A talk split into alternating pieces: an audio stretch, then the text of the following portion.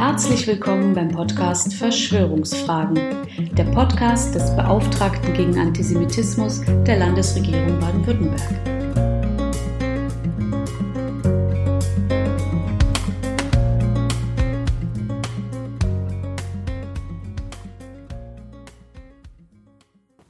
Es fühlt sich ein wenig unwirklich an, Ihnen hiermit bereits die 30. Folge des Podcasts Verschwörungsfragen vorstellen zu dürfen. Die Nachfrage, die Rückmeldungen und auch die weiteren Fragen und Anregungen zu diesem Angebot haben unsere Erwartungen weit übertroffen. Auch Überraschungen blieben dabei nicht aus. So wird die Folge über den bizarren Adrenochrom-Verschwörungsmythos der QAnon-Bewegung weiterhin viel nachgefragt. Auf dem Podcast, nicht auf YouTube, trendet aber auch die Folge über die Rede von Bundespräsident Richard von Weizsäcker weit vorne. Wir merken also ein großes, auch historisches Interesse bei unseren Hörerinnen und Hörern, Leserinnen und Lesern. Und so haben wir entschieden, Verschwörungsfragen auch über das Jahr hinaus als Ton und Text weiterzuentwickeln und einen Ort zu schaffen, an dem Geschichte erkundet Verschwörungsmythen aufgeklärt und Interessierte informiert werden. Nach der erfolgreichen Episode mit der Erzählforscherin Alexa Waschkau haben wir eine Reihe weiterer Expertinnen und Experten zu uns eingeladen. Heute darf ich Ihnen eine Folge mit dem Theologen Karl Josef Kuschel vorstellen. Im Ökumenischen Institut Tübingen bei Professor Kuschel hatte ich auch noch selbst Seminare belegen dürfen. Insbesondere seine Bücher über Lessing und Abraham, aber auch seine Arbeiten über Noah in seinem Werk Juden, Christen, Muslime haben mich tief beeindruckt und geprägt. Und so war es mir eine Ehre, ihn bei unserer Tagung über Gegenmythen gegen den Antisemitismus bei der Akademie der Diözese Rottenburg-Stuttgart dabei zu haben. Die Videos dieser Beiträge finden Sie auf der Akademie-Seite. Bei dieser Gelegenheit erfuhren wir aber auch von Professor Kuschels neuem Buch über den ersten Bundespräsidenten der damals neu gegründeten Bundesrepublik mit dem Titel Antisemitismus und deutsche Demokratie Theodor Heuss und seine Feldzüge gegen das Vergessen. Umgehend haben wir Professor Kuschel gebeten, uns auch hier auf dem Podcast von seinen Entdeckungen zu diesem bedeutenden Liberalen und Baden-Württemberger zu berichten. Und so hören wir ihn nun selbst. Zu Leben und Wirken von Theodor Heuss. Wir leben wieder in Zeiten, in denen sich die Fratze des Antisemitismus neu erhoben hat, wie Bundespräsident Steinmeier neulich formulierte. Da ist es wichtig, sich an den Bundespräsidenten zu erinnern, der die Gründungsurkunde dieses Staates, das Grundgesetz, maßgeblich mitgestaltet hat.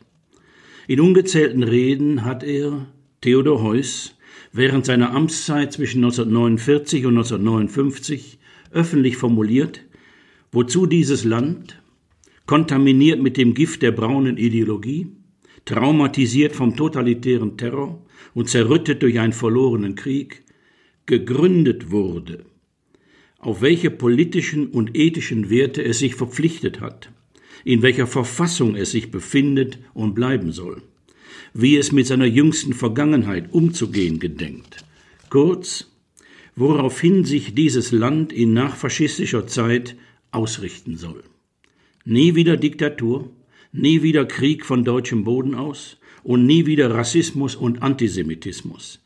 Wenn es wahr ist, dass diese drei Sätze ausgesprochen oder unausgesprochen zu den Gründungsaxiomen dieses Landes gehören, dann hat mit anderen Demokraten der ersten Stunde Theodor Heuss dafür die Richtung gewiesen.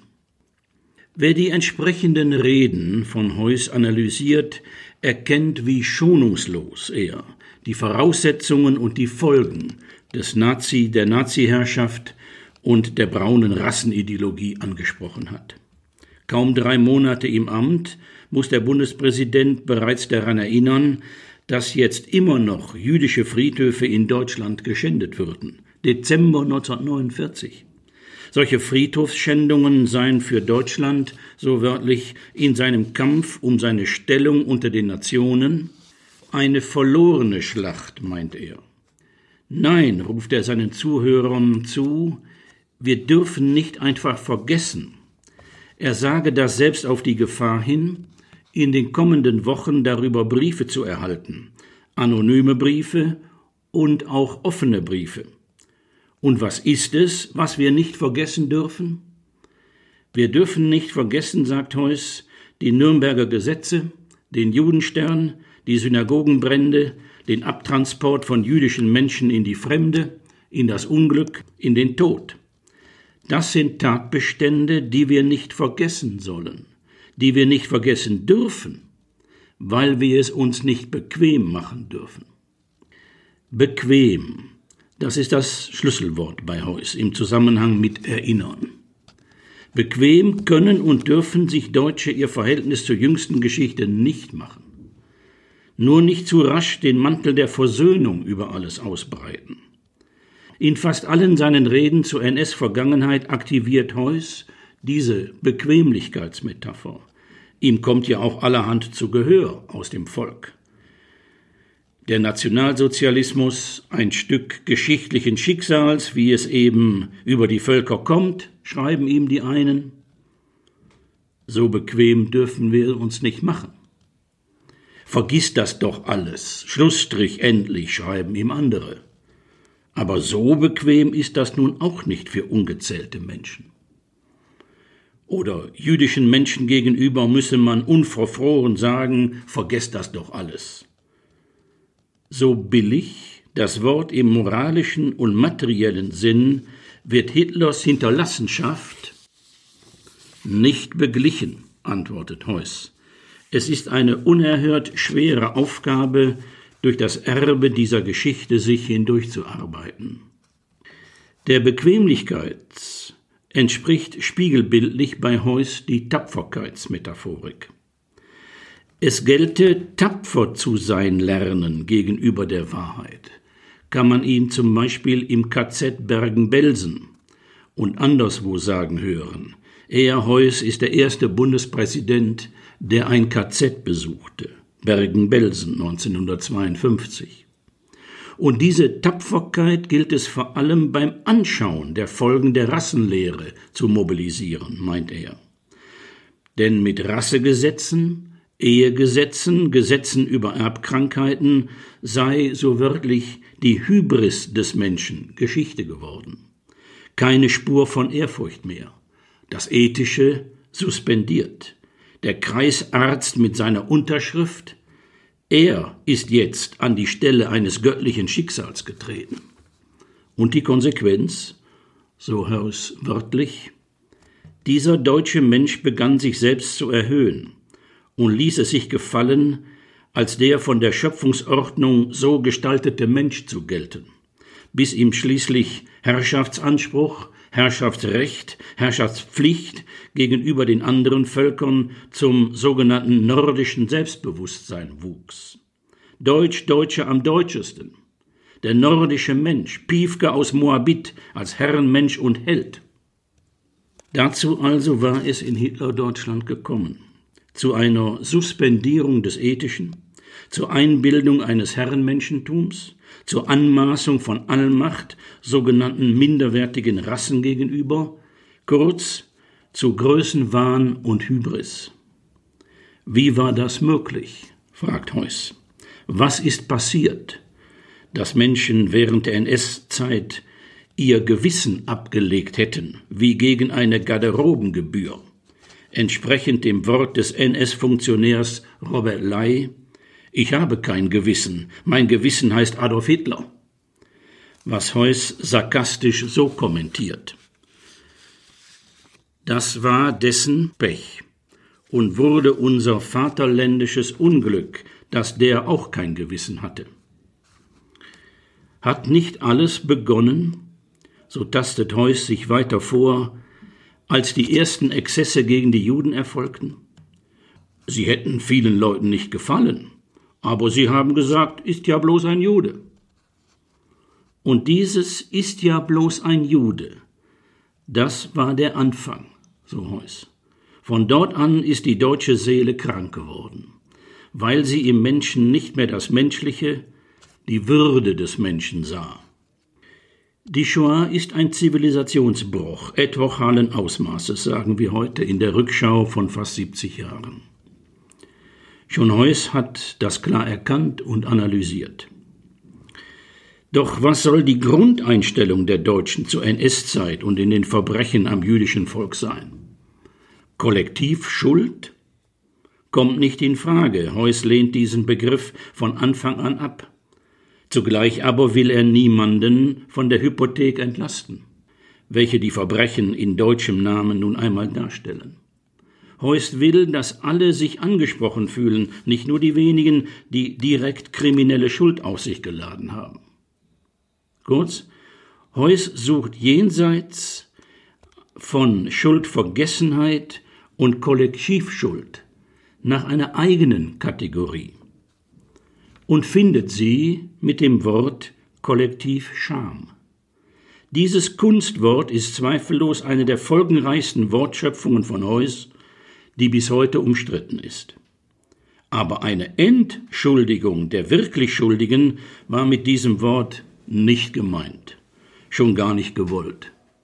Wohl aber eine moralische Betroffenheit gerade auch derjenigen, die persönlich nicht schuldig an den Verbrechen geworden waren. Gerade auch ihnen sollte das Argument genommen werden, nicht gemeint zu sein. Alle Deutschen, ob Täter oder Widerständler, ob Parteigenossen oder Emigranten, alle, die sich zum deutschen Volk zugehörig fühlen, sind, wenn auch in unterschiedlichem Grade und in unterschiedlicher Verantwortung, von den Verbrechen des NS-Staates betroffen, die schließlich im Namen Deutschlands und des deutschen Volkes begangen worden waren. Der Name Deutschland ist durch das braune Gift ein für alle Male kontaminiert. Das bewusst zu machen ist Heuss Grundanliegen und vor allem die nötigen Konsequenzen daraus zu ziehen. Die bohrend selbstkritische Ursachenforschung betrifft auch einen besonders heiklen Punkt.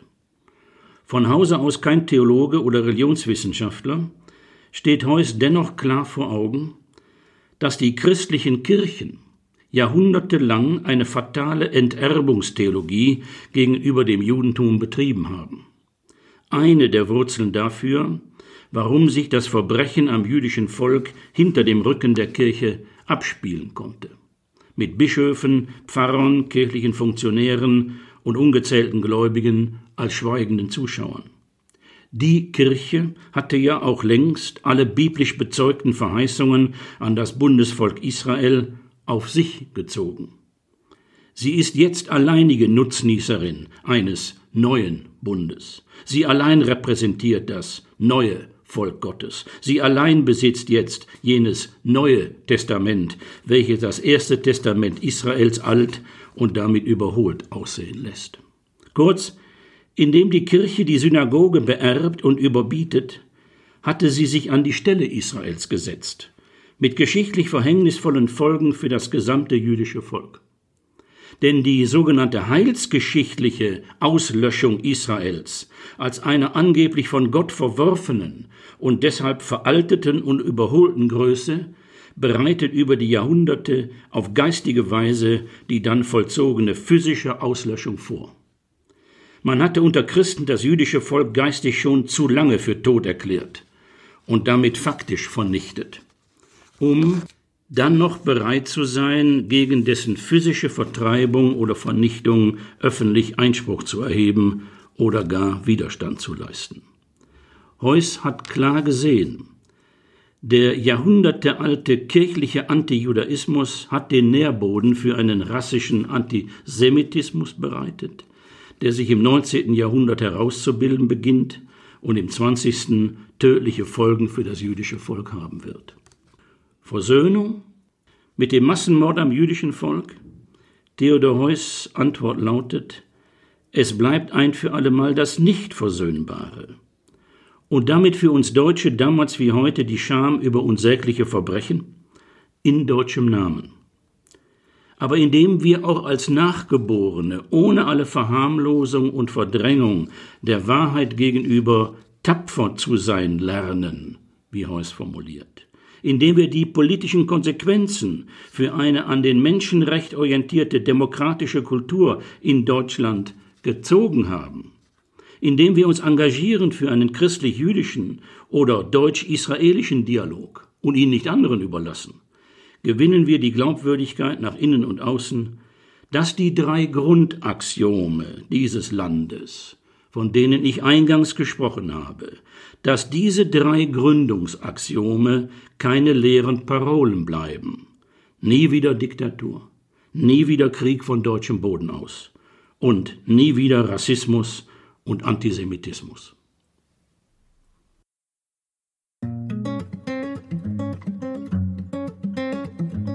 Haben Sie Fragen, Anregungen oder Ideen für weitere Themen? Dann schreiben Sie uns gerne unter beauftragter-gegen-antisemitismus.stm.bwl.de. Bis zum nächsten Mal.